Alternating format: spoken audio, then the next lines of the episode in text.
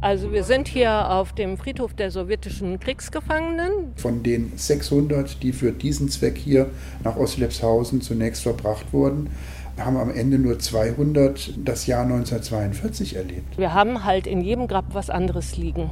Wir haben manchmal Füße drin liegen, also die Knochen von Füßen, die am Grabende stehen, so richtig noch weil bei der Exhumierung einfach an der Leiche gezogen worden ist. Dann sind die Füße abgerissen und zurückgelassen worden. Wir haben von Anfang an die Russische Föderation genauso wie die Ukraine über ihre diplomatischen Vertretungen in Deutschland informiert und sind mit ihnen kontinuierlich im Gespräch geblieben. Wir sind eine Bürgerinitiative, wir haben eine gewisse Agenda, dafür müssen wir uns nicht schämen und äh, diese ganze Geschichte des Russenfriedhofs ist halt ein Aspekt dieses Problems, das ist so. Diejenigen, die die Gutachten in Auftrag gegeben haben, haben so geschickt Fragen an Lehrstühle formuliert, dass die gar nicht anders konnten, als die Antworten zu liefern, die die Auftraggeber haben wollten. Naja, man kann einer Bürgerinitiative nicht vorwerfen, dass sie ein Ziel verfolgt. Für uns ist alles, was Kriegstote betrifft, halt wichtig, dass es als letzte Ruhestätte eine würdige Ruhestätte gibt. Und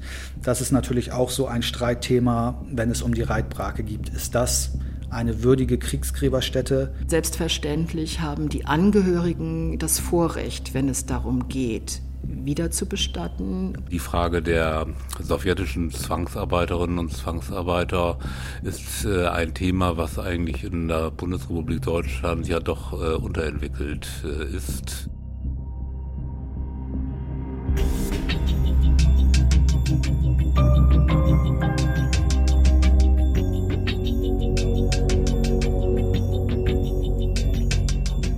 Bremen, Kiew, Moskau. Die Reitbrake und der Kulturkampf um lange vergessene Kriegsknochen. Ein Recherche-Podcast von Bremen 2.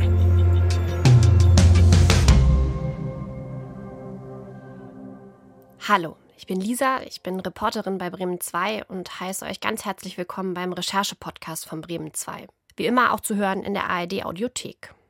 Hier greifen wir ja ganz oft politische oder wirtschaftliche Themen auf, die mit aktueller Politik und aktuellen Geschehnissen zu tun haben.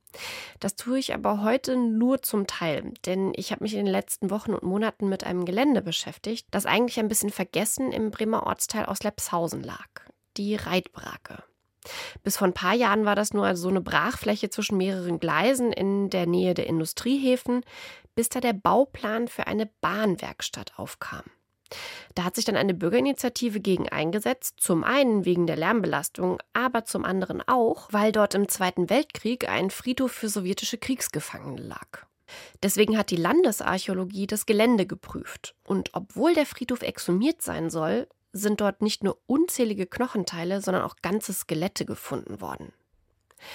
Ein Thema ist das in Bremen seit ungefähr zwei Jahren, also seit dort die Ausgrabungen auf der Reitbrake begonnen haben.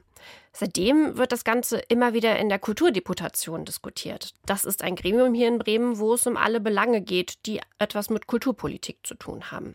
Und da bin ich seit ungefähr einem Jahr Berichterstatterin und habe festgestellt, die Reitbrake ist da fast jede zweite Sitzung aufgerufen worden. Und ich muss sagen, mir hat sich erst eigentlich gar nicht erschlossen, was da das große Problem war. Aber wenn sich so ein Gremium über Monate immer wieder damit befasst, was da auf diesem Gelände passiert, welche Knochen oder Knochenteile da exhumiert werden, dann muss das doch eine tiefere Bedeutung haben. Und das hat es auch. Und deswegen habe ich mich an diese Recherche gemacht. Dieser Podcast ist das Ergebnis meiner Spurensuche, die mich jetzt echt einige Monate beschäftigt hat. Wenn ihr jetzt denkt, na ja, Ausgrabung, was ist denn daran jetzt so brisant? Da werden aber ganz große Fragen anhand dieser Ausgrabung verhandelt. Wie umgehen mit diesen Opfern der Nazidiktatur, die ja offenbar dort noch im Boden sind? Und überhaupt, wie erinnern an das Grauen, das diese Zwangsarbeiter durchleiden mussten? Aber auch, was passiert eigentlich mit so einem Gelände 80 Jahre nach dem Ende des Zweiten Weltkrieges? Und als seien das nicht schon ziemlich komplizierte Fragen, spielt das Gelände sogar in der internationalen Politik eine Rolle. Die dort bestatteten Männer waren Ukrainer und Russen. Und diese beiden Nationen verhandeln nun inmitten einem Krieg, wo es erneut Kriegsgräber und zahlreiche Tote gibt, über Bremer Vertreter darüber, wie es mit den Knochen ihrer Landsmänner, die hier auf dieser Brachfläche begraben sind, eigentlich weitergeht. Also, es geht um Gedenkkultur, um Nazi-Geschichte, aber auch darum, warum ein kleines Gelände in Bremen nicht nur bundesweit, sondern selbst in der internationalen Politik echte Wellen schlägt. Und deswegen würde ich sagen, los geht's. Als erstes springen wir jetzt an den 30. Juni diesen Jahres. Da war ich nämlich das erste Mal auf dem Gelände, um das es da geht. Die Reitbrake im Bremer Westen. So, ich bin jetzt auf dem Gelände. Hier findet die Ausgrabung für die Überreste von Kriegsgefangenen aus der Sowjetunion statt. Und ich schaue mir das jetzt mal genauer an. Also man muss sich das so vorstellen, das ist wirklich eine riesige, staubige Fläche in einem Industriegebiet. Da gibt es Bahngleise, Lagerhallen und äh, ziemlich holprige Straßen. Also als ich da hinter dem Bahndamm mit meinem Auto eingebogen bin, war ich mir ehrlich gesagt erst total unsicher, ob ich überhaupt richtig bin. Aber ein paar hundert Meter vor der Ausgrabungsstätte habe ich das erste Zeichen gesehen, dass es dann doch der richtige Ort ist. Da steht am Straßenrand eine Art Ausbuchtung, umgeben von Bäumen, und da steht ein orthodoxes Holzkreuz und eine Tafel, die an die sowjetischen Kriegsgefangenen erinnert, die auf diesem Gelände beerdigt wurden. Mehr Anzeichen aber, dass es hier mal einen Friedhof gab, gibt es eigentlich nicht. Es sei denn, man geht an so einem Bauzaun vorbei und tritt dann in so ein riesiges weißes Zelt. Unter diesem Zelt arbeitet nämlich jetzt seit knapp zwei Jahren die Landesarchäologie. Also wir sind hier auf dem Friedhof der sowjetischen Kriegsgefangenen und wir sind hier seit ungefähr einem Jahr. Das ist Uta Halle. Sie ist die Leiterin der Landesarchäologie und arbeitet sich hier mit ihren Kolleginnen und Kollegen echt akribisch durch 3500 Quadratmeter insgesamt. Wir haben erstmal zwei Meter Kriegsschutt, den man äh, draußen noch hat, äh, abgraben lassen mit einem Bagger halt auch so, bis wir auf diese helle Sandschicht kommen, von der wir wussten, dass in dieser hellen Sandschicht die Gräber sein müssen, weil wir haben Luftbilder auch von diesem Gelände hier. Das sind zwei Luftbilder, die die Amerikaner und die Briten 1900 45 gemacht haben. Von daher gesehen konnten wir den Friedhof dann ganz genau lokalisieren und wussten dann genau, wo wir auch ähm, runtergehen mussten. Achtung, merkt euch diese Luftbilder, die werden später nochmal wichtig. Aber jetzt erstmal weiter. Was wir dann aber feststellen mussten, ist, dass dieser Friedhof nicht vollständig exhumiert worden ist. Wir haben hier eine unvollständige Exhumierung. Also wir haben eigentlich noch kein Grab, in dem wir nichts gefunden haben. Äh, man kann das jetzt hier gut sehen. Ähm, hier eine Fläche frei geputzt, so heißt das bei uns in der Archäologie. Und da sieht man zwei Verfärbungen, die sich so lang rechteckig im Grunde genommen hinziehen. Und das sind zwei exhumierte Gräber, bei denen wir genau wissen, wir müssen trotzdem vorsichtig sein, weil es könnte im gesamten Grabraum äh, noch Knochen vorhanden sein. Hier müssen wir jetzt tatsächlich einen weiteren Sprung in die Geschichte machen. Also, wir springen vom Jahr 2022 in das Jahr 1941. Da wurde dieser Friedhof nämlich angelegt und bis 1945 haben die Nazis ihn vor allem benutzt, um Kriegsgefangene aus der Sowjetunion zu beerdigen. Man muss wissen, diese Kriegsgefangenen haben in ganz Bremen arbeiten müssen unter widrigsten und schlimmen Bedingungen. Es gab insgesamt 200 Lagerorte, in denen sie eingesetzt wurden. Was sie da erlebt haben, habe ich mir von Konrad Elmshäuser erklären lassen. Er leitet das Bremer Staatsarchiv und hat sich mit der Reitbrake und auch mit deren Geschichte und der der Kriegsgefangenen beschäftigt. Der vielleicht grausamste Zeitpunkt in, in der Hinsicht war eben der Spätsommer 1941, wo nach dem Überfall auf die Sowjetunion ähm, die seit einigen Wochen gefangen genommenen und in der Regel nicht nur unter, sondern zum Teil null versorgten äh, Kriegsgefangenen äh, die kurz vorm Hungertod standen, äh, dann ins Reich gebracht wurden, weil man äh, sie für einen Arbeitseinsatz einsetzen wollte. Und da kann dann natürlich das, was ja geschehen ist, sehr, sehr unterschiedlich aussehen. Das ist ein großer Unterschied, ob wenige Personen in den Landwirtschaftsbetrieb kommen oder ob Hunderte in den Rüstungsbetrieb oder in die Nähe von einem Rüstungsbetrieb verlegt werden was ja auch dann Folgeereignisse wie eine Typhusepidemie und so weiter äh, sehr viel leichter wahrscheinlich macht. Also es waren wirklich Menschen am Rand des Todes mit Mortalitätsraten in diesen ersten Wochen, die ungeheuer hoch waren. Ja, also von den 600, die für diesen Zweck hier nach Oslepshausen zunächst verbracht wurden, haben am Ende nur 200 das Jahr 1942 erlebt an dem Verhältnis ja, sieht man, dass es hier sich überhaupt nicht um normale Arbeitseinsatz äh, von Kriegsgefangenen handelt, sondern um eine eine, eine, klare Mordmaschinerie, in die das eingebunden war. Nach heutigen Berechnungen geht man tatsächlich davon aus, dass die sowjetischen Kriegsgefangenen die zweitgrößte Opfergruppe des Naziregimes sind. Dass dort heute kein offizieller Friedhof mehr ist, hat damit zu tun, dass dieses Gelände exhumiert wurde, nach dem Krieg im Jahr 1948. Das war zu einer Zeit, als auf dem Gelände schon eine große Erd- und Sandschicht aufgeschüttet worden war. Und das hat es für die Leute, die das dann ausgraben mussten, echt schwierig gemacht. Die Männer, die den Friedhof ausgraben sollen, und das sind nur circa ein Dutzend Gartenbaumitarbeiter, die müssen sich durch vier Meter Sand quälen, bis sie unten sind und graben dann Leichname aus, die ja noch teilweise relativ jung sind und im Zustand der Dekomposition. Und mit entsprechendem Widerwillen und auch entsprechender, ich würde auch denken, Pietätlosigkeit, wird das dann gemacht. Und wenn dann ein Arm oder ein Fuß drin bleibt, dann ist er drin. Und wie grobschlächtig man dabei zugeht, lässt sich ja ermessen aus dieser Rampe. Also die direkt am Bahndamm gelegene erste Reihe, die hat, da hat man so eine eine Rampe angelegt, damit man mit einem Wagen wohl in diese Tiefe rein kann und hat dann das ganze Gelände so aufgerollt ja, und ausgeräumt. Und als man damit fertig war, hat man aber dann nicht mehr die Rampe weggebuddelt und hat die neun oder zehn Personen, die unter der Rampe lagen, einfach drin gelassen. So, jetzt wissen wir ungefähr, wie das alles historisch einzuordnen ist. Die Skelette und Knochenteile, die dann da ausgegraben wurden, sind auf einer Kriegsgräberstätte auf dem Osterholzer Friedhof beigesetzt worden. Und das Gelände an der Reitbrake, dieser angeblich ehemalige Friedhof, ist eigentlich weitestgehend in Vergessenheit geraten.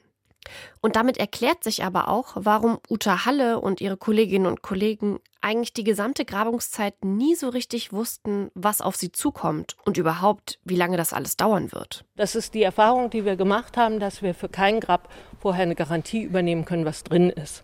Sondern wir haben halt in jedem Grab was anderes liegen. Wir haben manchmal Füße drin liegen, also die Knochen von Füßen, die am Grabende stehen, so richtig noch weil bei der Exhumierung einfach an der Leiche gezogen worden ist. Dann sind die Füße abgerissen und zurückgelassen worden. Wir finden aber auch jetzt, wie gesagt, gerade eine Hand äh, mit sämtlichen Fingerknochen dran.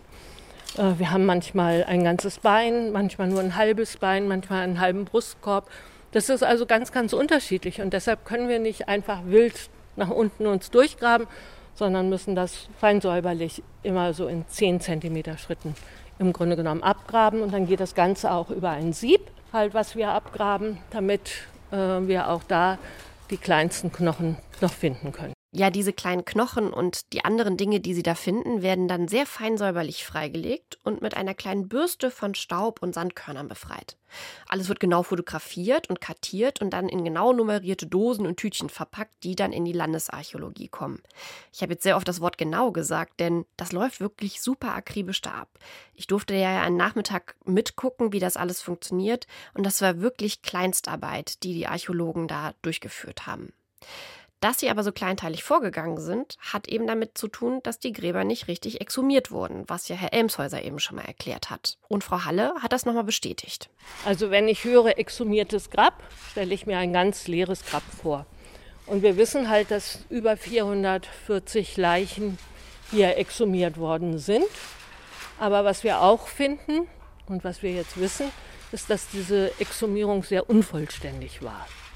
Wir finden also in jedem Grab noch irgendetwas, zum Teil persönliche Gegenstände. Wir haben heute Morgen zum Beispiel eine Teilzahnprothese gefunden, die einem der Kriegsgefangenen gehörte. Über die Zeit sind hier jetzt schon insgesamt 18 vollständige Skelette, mehr als 10.000 Knochenteile, 180 Erkennungsmarken und noch andere Gegenstände gefunden worden. Auch sechs leere Särge waren noch im Boden.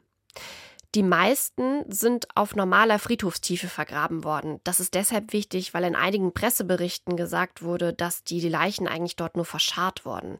Da sagt Frau Halle, das stimmt nicht. Die sind wirklich in Friedhofstiefe vergraben worden. Wenn die Sachen dort ausgegraben wurden, geht es an die wissenschaftliche Auswertung. Frau Halle sagt, das ist wie bei so einem Puzzle, weil da erstmal alle Funde genau angeschaut werden müssen und den einzelnen Skeletten zugeordnet werden müssen.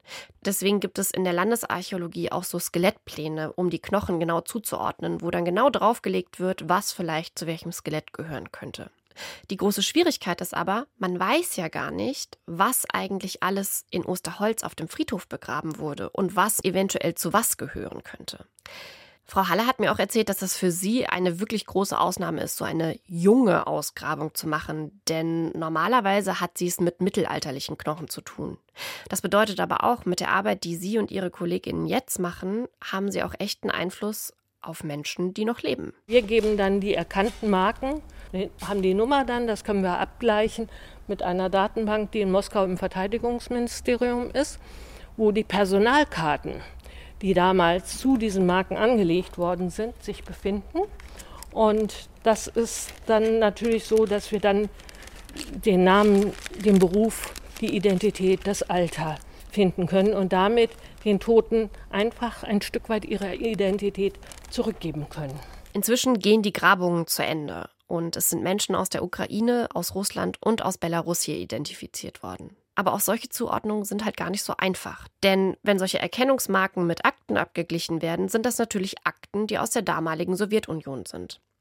Das heißt, wenn die damals angelegt wurden und da zum Beispiel stand, dass jemand Russe ist, weiß man eigentlich gar nicht so richtig, ist das wirklich jemand, der aus dem heutigen Russland stammt oder ist das jemand, der von einem Militärangehörigen aus der Sowjetunion als Russe bezeichnet wurde, sich aber selber, weil er zum Beispiel aus Kiew stammte, als Ukrainer bezeichnen würde. Das ist heute schwer zu rekonstruieren, aber es ist natürlich in manchen Fällen möglich.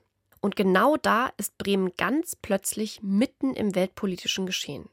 Denn aus dem hiesigen Rathaus heraus wird mit zwei Nationen über das weitere Vorgehen mit den Überresten auf dem ehemaligen Friedhof verhandelt, die gerade Krieg führen. Mit Russland und mit der Ukraine. Seit auf der Reitbracke gegraben wird, wird mit Delegationen aus der Ukraine und aus Russland über die Vorgänge beraten. Denn natürlich sollen die Menschen, die hier in Bremen gestorben sind, deren Verbleib über Jahre nicht klar war, nun endlich identifiziert werden und vielleicht kann ja sogar Nachkommen dieser Menschen gesagt werden, was mit ihren Verwandten passiert ist. Das ist ja auch schon gelungen. Geführt werden diese Gespräche mit der Ukraine und mit Russland von Birgit Rambalski. Sie ist die Protokollchefin des Bremer Rathauses. Es ist also so, nachdem die ersten Erkenntnisse über diesen ehemaligen Kriegsgräberfriedhof ähm, gewonnen wurden durch die Grabungsarbeiten der Landesarchäologie und die Recherchen ähm, der Archive, äh, war klar, dass wir es mit einem Friedhof zu tun haben, an dem Rotarmisten beerdigt wurden als Kriegsopfer und äh, insofern war die große Frage, welche Nachfolgestaaten sind zu beteiligen. Und wir haben von Anfang an die Russische Föderation genauso wie die Ukraine über ihre diplomatischen Vertretungen in Deutschland informiert und sind mit ihnen kontinuierlich im Gespräch geblieben.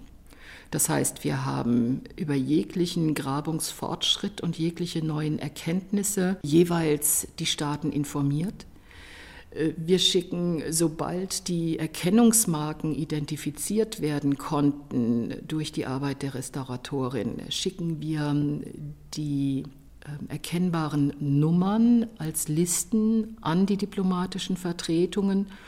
Und die russische Botschaft hat ein eigenes Büro für Kriegsgräber in Berlin, das dann auch jeweils einbezogen wird sodass sowohl die Ukraine als auch äh, Russland informiert sind und jetzt eben auch Belarus über die eine Erkennungsmarke, die wir gefunden haben, die einem Belarussen zugeschrieben wird, informieren wir, ähm, welche Erkenntnisse wir haben und haben die Staaten gebeten, uns bei der Aufklärung zu helfen. Das heißt, mit ihren Archiven und ihren Quellen und ihren Wissenschaftlern zu helfen, die Opfer zu identifizieren die Erkennungsmarkennummern mit Namen zu verbinden und, wenn das möglich ist, gerne auch äh, nach Angehörigen zu forschen. Die zentrale Datenbank, um die es geht, um die Personen zu identifizieren, die da auf der Reitbrake begraben wurden, liegt beim Verteidigungsministerium in Moskau. Und auf diese Quellen ist man angewiesen. Und das braucht man eben auch, um am Ende eine würdevolle Bestattung wirklich hinzubekommen. Und das muss übrigens nicht unbedingt in Bremen geschehen, sagt Frau Rambalski. Selbstverständlich haben die Angehörigen das Vorrecht, wenn es darum geht, wiederzubestatten oder aber auch persönliche Fundstücke, wenn sie denn zugeordnet werden können, wie Erkennungsmarken oder auch es sind kleine Schmuckstücke gefunden worden, eine Lederbörse ist gefunden worden. Äh, dann wird es darum gehen, wenn dies identifizierbar ist, zu versuchen, Angehörige zu finden und dann zu entscheiden, was soll passieren. wird es hier in Bremen zentral ausgestellt und entsprechend kenntlich gemacht, äh, werden Repliken angefertigt, die hier bleiben, äh, gehen Originale zu den Angehörigen oder in die Museen der beteiligten Staaten. Das ist eben die große Frage, die dann zu klären sein wird. Vor der Aufgabe werden wir noch stehen. Ja, die Protokollchefin hat auch ganz klar gesagt, in der bremischen Wahrnehmung war das Schicksal und die Geschichte der Menschen, die da auf der Reitbrake begraben wurden, irgendwie in Vergessenheit geraten, weil es eben als aufgelöstes Gräberfeld galt. Aber wie funktionieren diese Verhandlungen eigentlich seit Beginn des Angriffskrieges im Frühjahr? Kann das Dilemma über die Reitbrake überhaupt gelöst werden, wenn diese beiden Nationen ja nun gerade in einem furchtbaren Krieg verwickelt sind? Also von Anfang an äh, konnten wir die Diplomaten, die Generalkonsuln aus Russland und der Ukraine nicht gemeinsam an einen Tisch holen. Es wurden immer getrennte Gespräche geführt, aber immer gleichlautend im Grunde genommen. Das heißt, unsere Informationsweitergabe war immer identisch. Ähm, und solange eben diplomatische Vertretungen in Deutschland angesiedelt sind, geht dieser Prozess auf Arbeitsebene auch genauso weiter. Die Staaten hatten auch die Chance, eigene Wissenschaftler und Beobachter hierher zu schicken. Das hat die Ukraine zum Beispiel vergangenen August wahrgenommen. Da sind Wissenschaftler und Studierende hierher gekommen. Und die russische Seite war sogar mit Fernsehteams da, hat Frau Rambalski erzählt. Aber sie sagt auch, da gab es dann Falschinformationen. Da wurde dann zum Beispiel im russischen Fernsehen gezeigt, dass da zertrümmerte Schädel gefunden wurden, obwohl das überhaupt nicht der Wahrheit entspricht. Und die Bilder von der Reitbrake wurden da für Propaganda missbraucht. Die involvierten Nationen haben jetzt schon deutlich gemacht, dass dieser Ort als Bestattungsort für sie eigentlich überhaupt nicht denkbar ist und auch als Gedenkort nicht. Das habe ich auch von mehreren Seiten, nicht nur vom Senat, sondern auch von anderen Expertinnen bestätigt bekommen. Für die Ukraine und für Russland ist klar, wenn es da jetzt keine entscheidenden neuen Entdeckungen in diesen letzten Zügen der Grabungen gibt, dann gibt es für sie gar keinen Grund, an diesem Ort, den letztlich die Nazis ausgesucht haben, um ihre Vorfahren da zu begraben, wirklich weiterhin zu erhalten. Aber man muss eben gar nicht erst ins Ausland gehen, um dieses Politikum Reitbrake zu entdecken. Denn das führt schon in der Landespolitik hier in Bremen zu ziemlichen Konflikten. Ich habe ja schon am Anfang erzählt, bei diesem Gelände Reitbrake geht es ja nicht nur um diese Ausgrabung. Denn dass da überhaupt nach Knochen gesucht wird, geht eben in Teilen auf eine Bürgerinitiative zurück, die sich 2018 in diesem Stadtteil im Bremer Westen organisiert hat. Ja, es ist ja so, dass äh, ich Vertreter einer Bürgerinitiative bin, der Bürgerinitiative Ostlepshausen und umzu. Ja, wir haben eine relativ starke Belastung im Ortsteil durch Industrie und Hafen und äh, sind halt im Grunde genommen bestrebt, die für die Bevölkerung diese Belastung irgendwie in erträglichen Grenzen zu halten. Das ist Dieter Winge. Er ist der Sprecher der Bürgerinitiative und Anwohner in Ostlepshausen. Der Bremer Westen war früher ein großes Industriegebiet. Auch heute gibt es da noch viele Bahntrassen. Es gibt, wie gesagt, auch diese Nähe zu den Industriehäfen. Und eben zwischen einer der Trassen soll eine Bahnwerkstatt gebaut werden, und zwar des Betreibers Alstom. Und da haben die Bewohner natürlich Angst, dass es richtig laut wird, wenn es diese Bahnwerkstatt da gibt. Ich muss zugeben, bevor ich mich mit der Bürgerinitiative getroffen habe, hatte ich schon ein paar Vorbehalte. Denn wenn es hier eigentlich um Lärmschutz geht, wird da jetzt dieser Friedhof der Kriegsgefangenen einfach ausgenutzt, um ein anderes Ziel zu erreichen? Das hat mich schon ein bisschen stutzig gemacht. Und überhaupt dieses Thema Lärm im Stadtteil Oslepshausen ist an sich schon ein riesengroßer Konflikt, den ich an dieser Stelle gar nicht so groß aufgreifen oder aufdröseln will. Und eigentlich kann ich es auch nicht richtig, denn wahrscheinlich würde dieses ganze Thema schon einen eigenen Podcast in Anspruch nehmen. Aber die Geschichte des Geländes ist eben das, was auch irgendwann Dieter Winge aufgegriffen hat. Denn er hatte irgendwann mal davon gehört, dass es dort eben mal einen Friedhof gegeben haben soll. Er kannte auch dieses Holzkreuz, das ich ja auch gesehen habe, als ich das Gelände besucht habe. Und er wusste, dass es in den 90ern schon mal einen Ortshistoriker gab, der sich mit diesem Friedhof und auch der Geschichte der Zwangsarbeiter beschäftigt hat. Und mit dem hat Dieter Winge Kontakt aufgenommen. Und dadurch hat er auch diese Karte und diese Luftaufnahme bekommen, von der Frau Halle schon am Anfang gesprochen hat. Und die hat er sich angeschaut. Ich habe diese Karte dann abgeglichen mit der Projektfläche der Bahnwerkstatt, der geplanten, und habe gesehen, dass die Fläche nahezu identisch ist. Und da war klar, es wird künftig bei der Bürgerinitiative eben nicht nur darum gehen, dass man weniger Lärm im Stadtteil haben möchte, sondern dass man sich auch dafür einsetzen will, dass auf diesem Gelände, auf diesem ehemaligen Friedhof, nicht einfach so eine Bahnwerkstatt hingesetzt wird.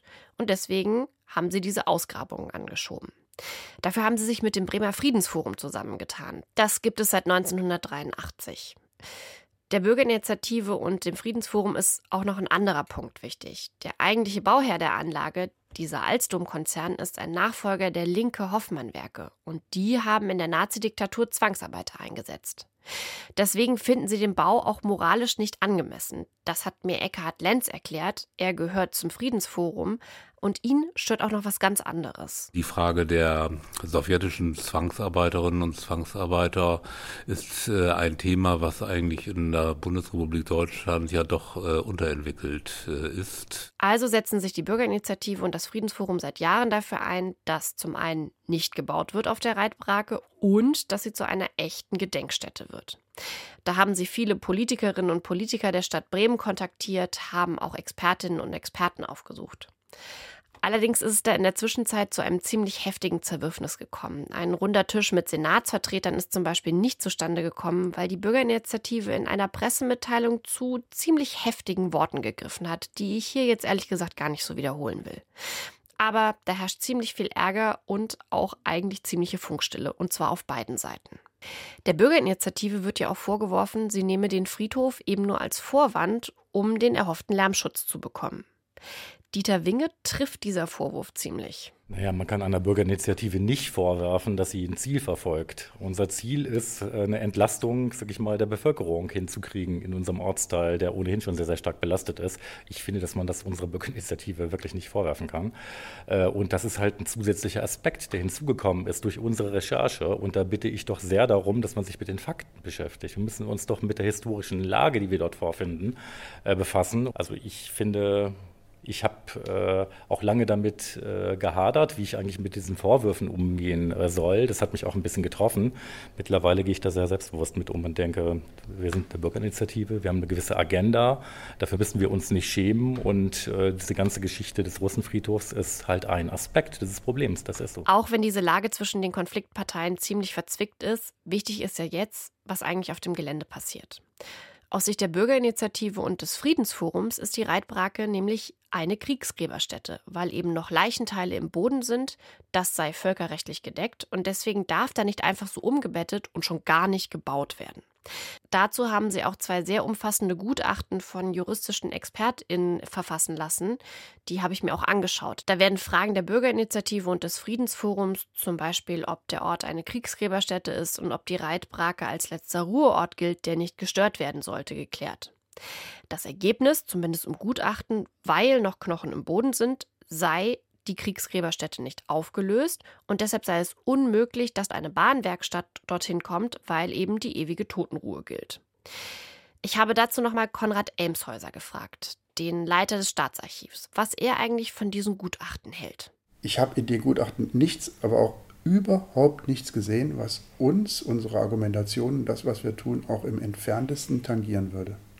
Diejenigen, die die Gutachten in Auftrag gegeben haben, haben so geschickt Fragen an Lehrstühle formuliert, deren Kompetenz und Integrität ich in keiner Weise in Frage stelle, ja, dass die gar nicht anders konnten, als die Antworten zu liefern, die die Auftraggeber haben wollten. Beispiel.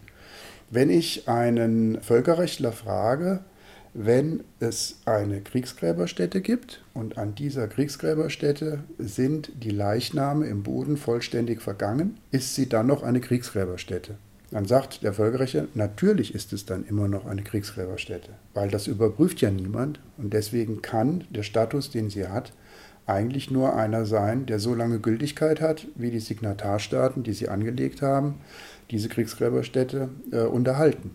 Das ist aber eine Frage, die hier überhaupt nicht weiterführt, weil es geht ja gar nicht darum, dass hier äh, im Boden alle Leichname komplett vergangen sind und wir noch eine Kriegsgräberstätte haben, sondern diese Kriegsgräberstätte ist schon längst offiziell aufgelöst, unter Zustimmung aller beteiligten Nationen.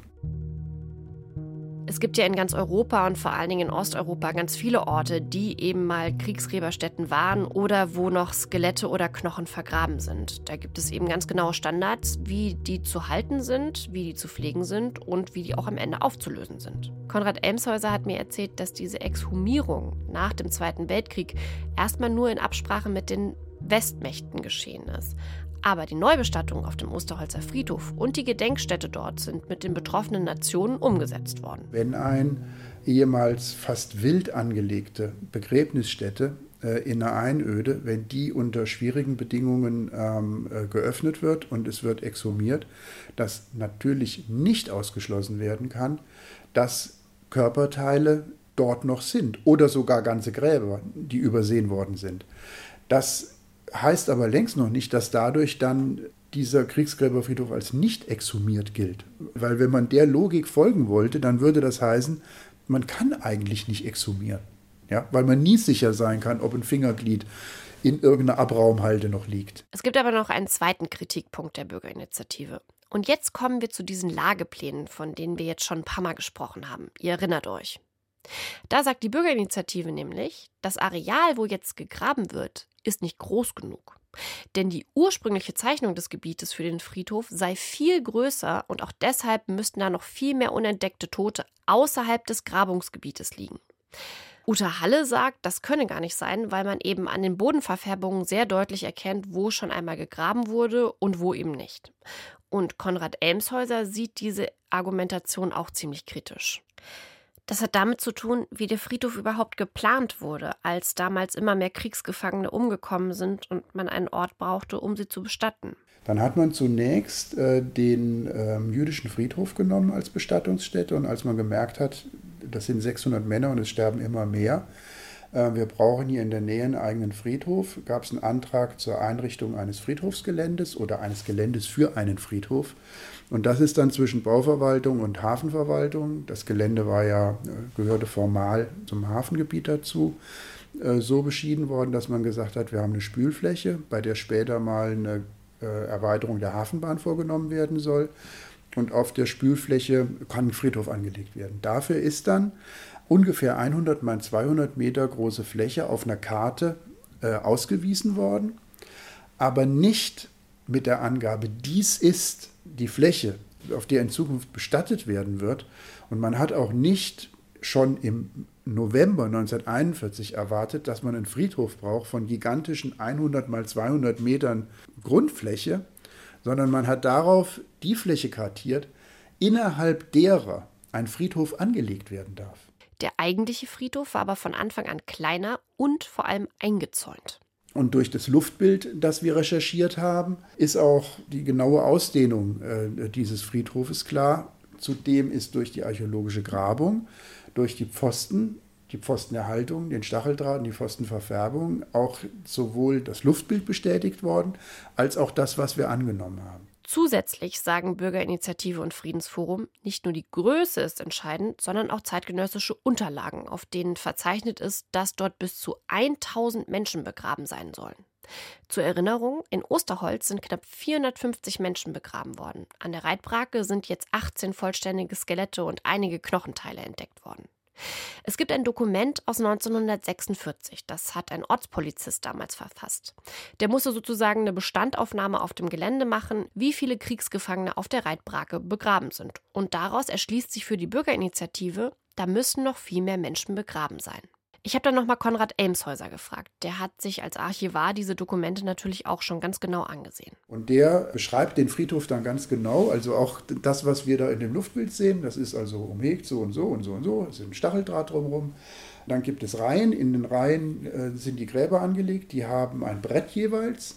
Auf dem Brett ist die Erkennungsmarkennummer draufgeschrieben, von oben nach unten. Und so nimmt er 217 Erkennungsmarken auf. Ihr hört es da jetzt rascheln. Herr Emshäuser hatte zum Gespräch eine Kopie dieses Berichtes mitgebracht, um mir die Daten zu zeigen. Und dann schreibt er, darüber hinaus hat er noch gefunden 61 oder 63 Gräber ohne Markennummern mit einem Z1 bis Z63. Wir gehen fest davon aus, das sind Zivilarbeiter weil es das durchaus gab, dass man ähm, äh, gemeinsam bestattet hat. Und auf den Friedhöfen hat man sehr darauf geachtet, dass Militärangehörige und Zivile nicht vermischt in Gräbern liegen.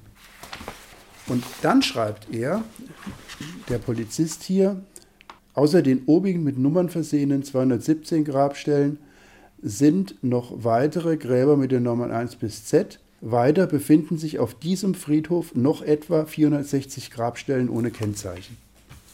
Und das sind die rätselhaften 460. Und die Archäologen sagen, er hat Grabstellen gezählt, also vorgerasterte Begräbnisstellen, in denen aber nicht Leichen liegen, also noch ungenutzte Grabstellen. Deswegen ist für ihn hinfällig, dass dieses Gelände komplett durchsucht werden muss. Auch weil der Polizist nur von dem eingezäunten Gelände gesprochen habe. Ich weiß, das klingt alles jetzt super kompliziert, aber genau an solchen Details hakt die Diskussion gerade. Und genau solche Streitpunkte sorgen im Moment dafür, dass das Thema inzwischen bundesweit in den Medien ist. Für die Bürgerinitiative gibt es übrigens eine Lösung zur Güte sozusagen. Sie schlagen vor, dass es eine unabhängige historische Kommission geben soll. Da sollen Ethiker drinne sitzen, Volksrechtler, Opferverbände und eben auch Historiker, die dann am Ende eine Empfehlung aussprechen sollen, was mit dem Gelände passiert.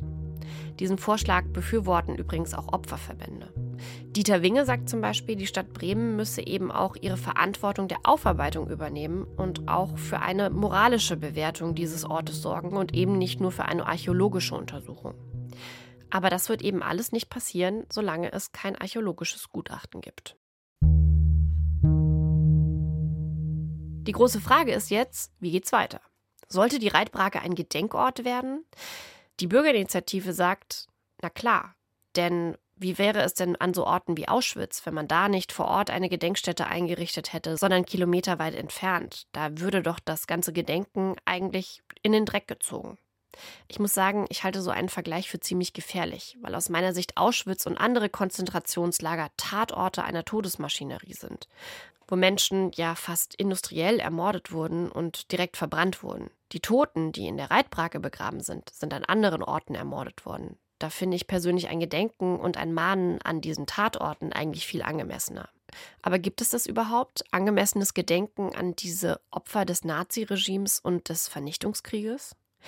Um diese Frage zu klären, habe ich Kontakt mit dem Volksbund für Kriegsgräberfürsorge aufgenommen. Die beschäftigen sich ja nun seit vielen Jahren mit sowas. Die sind vor allen Dingen dafür zuständig, dass Kriegsgräber von deutschen Soldaten, die im Ausland liegen, gepflegt werden oder eben auch als Kriegsgräberstätte oder Gedenkstätte entsprechend eingerichtet werden. Mein Name ist Matthias Sobotta, ich bin der Landesgeschäftsführer hier in Bremen vom Volksbund Deutsche Kriegsgräberfürsorge auch wenn der Volksbund selten mit Kriegsgräbern im deutschen Inland zu tun hat. Sie sind früher als Experten hinzugerufen worden, um eben auch so Fragen zu klären, ob es eigentlich rechtlich möglich ist, diese Knochen und Knochenteile umzubetten. Wenn wir das Ganze erstmal runterbrechen, es gibt ein Kriegsgrab. Und nach dem sogenannten Gräbergesetz in Deutschland ist dort genau festgelegt, wer welches Kriegsopfer dort liegen muss, dass es ein Kriegsgrab wird. Eine Kriegsgräberstätte geht aber darüber hinaus. Eine Kriegsgräberstätte wird geschaffen, wird geweiht, wird definiert, möchte ich schon fast sagen. Ähm, und ähm, losgelöst muss man aber sagen, egal ob nun Kriegsgrab oder Kriegsgräberstätte, in beiden Fällen ist auch immer in der Folge noch eine Auflösung und Umbettung und Zusammenführung zu einer anderen Stätte möglich. Würde sich denn die Reitbrake eignen als eine Kriegsgräberstätte? Als Volksbund kann ich immer nur sagen, für uns ist alles, was Kriegstote betrifft, halt wichtig, dass es als letzte Ruhestätte eine würdige Ruhestätte gibt, die auch dementsprechend aussieht und genutzt werden kann. Und das ist natürlich auch so ein Streitthema, wenn es um die Reitbrake geht. Ist das eine würdige Kriegsgräberstätte oder wäre dies eine würdige letzte Ruhestätte für Kriegsopfer? Ganz unabhängig jetzt davon, was später mal mit diesem Areal passieren könnte. So eine Umbettung ist ja eigentlich schon fast auf dem Weg, denn die Knochen sind größtenteils nicht mehr im Boden, sind jetzt bei der Landesarchäologie und werden dort identifiziert. Die Frage ist, sollen sie jetzt wirklich auf der Reitbrake neu bestattet werden oder auf dem Osterholzer Friedhof oder in ihrer Heimat? Und was soll dann mit dem Gelände passieren? Dieses Areal Reitbrake wird eigentlich von ziemlich vielen Leuten nicht als würdevolle Begräbnisstätte gesehen. Das habe ich in extrem vielen Gesprächen bei der Recherche bemerkt. Das ist ein Industriegebiet, da sind Bahngleise. Andreas Sobotta sagte, er nennt das fast immer ein Lost Place. Und ja, auch ich finde, das ist irgendwie keine richtige letzte Ruhestätte.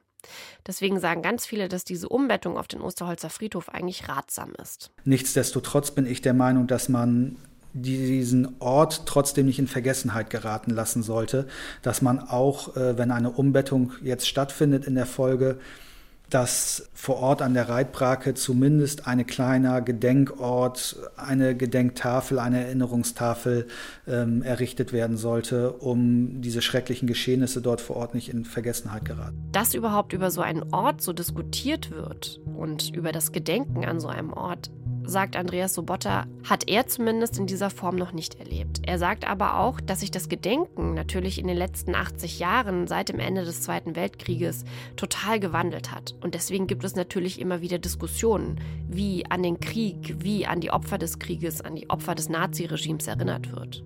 Und der Volksbund plant auch seit Jahren, dass diese Kriegsgräberstätten auf dem Osterholzer Friedhof auf eine gewisse Weise aufgefrischt werden und wieder würdevoller gestaltet werden. Aber das sind auch alles Dinge, die jetzt erstmal nicht passieren können, weil man ja eben nicht weiß, ob diese Knochen und Skelette vielleicht dort noch begraben werden und deswegen sind solche Projekte jetzt erstmal gestoppt worden. Eine schnelle Lösung, wie es mit der Reitbrake weitergeht, ist eigentlich nicht in Sicht. Einig, dass es ein würdiges Gedenken geben soll, sind sich eigentlich alle Akteure. Das ist ja aber auch nicht der große Zankapfel. Ich habe zum Ende meiner Recherche nochmal das Rathaus und die Senatskanzlei und alle Bürgerschaftsfraktionen angefragt, wie eigentlich ihre Haltung zur Reitbrake ist und was sie glauben, was auf dem Gelände passieren sollte. Brems Bürgermeister und auch Kultursenator Andreas Bovenschulte will jetzt erstmal die Ausgrabung ihrer abschließenden Ergebnisse abwarten, bis es weitere Entscheidungen über das Gelände gibt. Da schließen sich auch die Bremer Grünen und die CDU an. Die FDP sagt ziemlich deutlich, dass es am Friedhof in Osterholz einen Gedenkort gibt und zum Beispiel das Bauvorhaben an der Reitbrake nicht gestoppt werden muss, wenn die Ausgrabungen dort fertig sind. Die Bremer Linken auf der anderen Seite sind der Idee einer Expertinnenkommission nicht abgeneigt, um ein weiteres, umfassenderes Gedenken auf dem Gelände der Reitbrake zu überprüfen. Wann da wirklich Entscheidungen gefällt werden, wird erst klar sein, wenn die Landesarchäologie fertig ist. Aber mit einer Sache, finde ich zumindest, hat die Bürgerinitiative schon recht. Die Geschichte der Zwangsarbeiter in Bremen kann wirklich mehr Öffentlichkeit bekommen und sollte auch viel mehr ausgearbeitet werden. Und es sollte auch viel mehr Gedenkorte für sowas geben. Das ist ein Kapitel der Geschichte, das nie in Vergessenheit geraten sollte und wo es noch so viele Leerstellen gibt. Denn ich muss zugeben, vor dieser Recherche war mir eigentlich gar nicht klar, dass die Opfergruppe der sowjetischen Kriegsgefangenen eigentlich die zweitgrößte Opfergruppe des Naziregimes und des Naziterrors ist. Und das ist etwas, finde ich, was viel mehr Öffentlichkeit bekommen muss. Ich wollte zum Schluss der Recherche nochmal an den Ort, wo zumindest einige der hunderten Kriegsgefangenen, die in Bremen umgekommen und ermordet worden sind, begraben sind. Ich bin kurz vom Eingang zum Osterholzer Friedhof. Vorne gab es schon ein Schild, wo drauf stand Kriegsgräberstätte. Denn hier sind viele Kriegsgefangene aus verschiedenen Nationen beerdigt worden. Und hier sind auch die sowjetischen Kriegsgefangenen, die ursprünglich mal auf der Reitbrake begraben waren, umgebettet worden Ende der 40er Jahre. Und diesen Ort versuche ich jetzt zu finden. Ich bin praktisch direkt am richtigen Eingang reingegangen, denn nach nur kurzer Wegzeit habe ich ein Schild gefunden, wo drauf steht Kriegsgräberstätte Ausländer. Da geht man dann um so ein paar Ecken und kommt dann auf so eine riesige Wiese sozusagen, wo Grabplatten in den Boden eingelassen sind. Und dieses Feld, muss ich sagen, ist echt ganz schön trostlos. Die Grabsteine sind eigentlich schon ziemlich verwittert. In den Namen, in diesen Gravuren hat sich auch schon total viel Moos angesetzt. Auf einigen Grabsteinen stehen Namen, auf anderen nur unbekannter Kriegstoter oder unbekannte Kriegstote. Und seit den Ausgrabungen ist ja klar, man weiß nicht genau, ob die hier namentlich benannten wirklich vollständig hier bestattet wurden. Aber dieser Besuch an dieser Kriegsgräberstätte hat mir auch gezeigt, wie wichtig es ist, dass diese Geschichte der Reitbrake wirklich nochmal genau aufgearbeitet wird und wirklich dringend versucht wird, dass da auch die letzten sterblichen Überreste der Kriegsgefangenen aus dem Boden geholt wurden. Denn an einem Grabstein war sowas wie so eine Mini-Grabplatte angelehnt. Die hatte eine Inschrift mit einer Gravur, mit gefalteten Händen und einer Rose. Und auf der Inschrift stand etwas, was für mich so klang wie Papa. Es gibt also Menschen, die dorthin kommen, die dort ihre Angehörigen suchen und die da vielleicht auch Trost finden und einen Ort zu trauern. Aber man muss auch sagen, es gibt Orte, die sind besser gepflegt. Denn direkt neben dem Feld für die sowjetischen Kriegsgefangenen ist ein Grabfeld für niederländische Zwangsarbeiter. Und das ist top gepflegt. Das sind alles weiße Grabsteine, da ist eine große Gedenkstele, um zu erklären, wer da alles begraben ist. Das ist aber ein Kriegsgräberbund aus den Niederlanden, der das alles veranlasst hat. Und die sorgen eben dafür, dass diese niederländischen Grabsteine auch wirklich gepflegt werden und dieses Ehrenfeld auch als solches gehalten wird.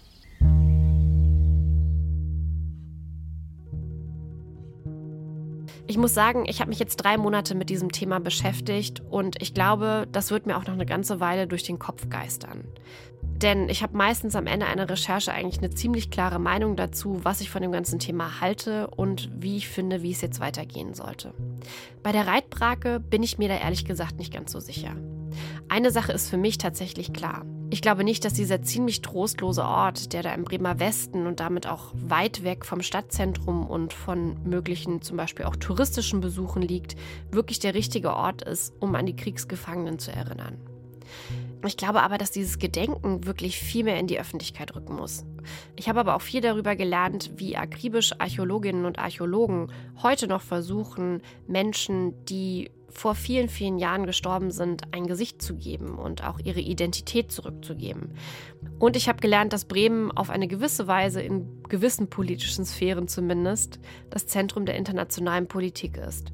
Und sogar zwischen zwei Nationen, die gerade in einem brutalen Krieg miteinander verwickelt sind, noch so vermittelt, dass ein würdiges Gedenken an diese Opfer des Zweiten Weltkrieges vielleicht doch noch möglich ist. Danke, dass ihr so lange dabei wart und ich hoffe, dass ihr vielleicht aus diesem nicht immer einfachen Exkurs in die Geschichte auch etwas mitnehmen könnt. Macht's gut und bis zum nächsten Mal beim Recherche-Podcast.